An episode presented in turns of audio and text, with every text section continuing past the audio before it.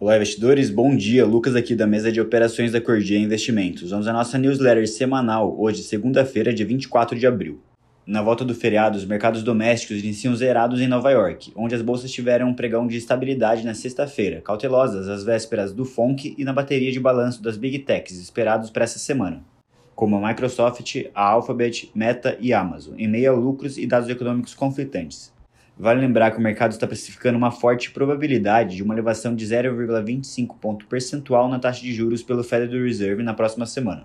Enquanto isso, no início da semana, os investidores na Ásia e na Europa seguem a expectativa de uma série de indicadores importantes que serão divulgados e também na razão da expectativa pelo balanço das empresas de tecnologia. Além de, na zona do euro, também ser divulgado o PIB do primeiro TRI amanhã pela manhã. Apesar das baixas, Tóquio e Itaúa ficaram no terreno positivo, e na Europa, a queda no início da manhã indicava os índices próximos à estabilidade.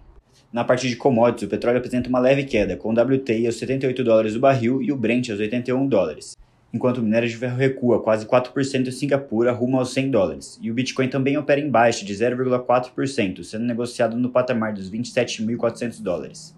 No cenário interno, segunda-feira é de agenda esvaziada de indicadores econômicos, com apenas a divulgação do Boletim Focus, sendo que na última sexta-feira, com os mercados fechados por aqui devido ao feriado de Tiradentes, o EWZ, o principal ETF brasileiro negociado em Nova York, caiu 1,04%.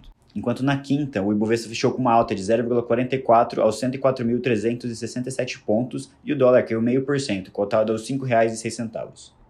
No corporativo, segue o calendário de divulgação de resultados, onde amanhã teremos os números de Santander, Movida e Neoenergia, além de na quarta-feira estar previstos os resultados de Vale, VEG e 3R Petróleo.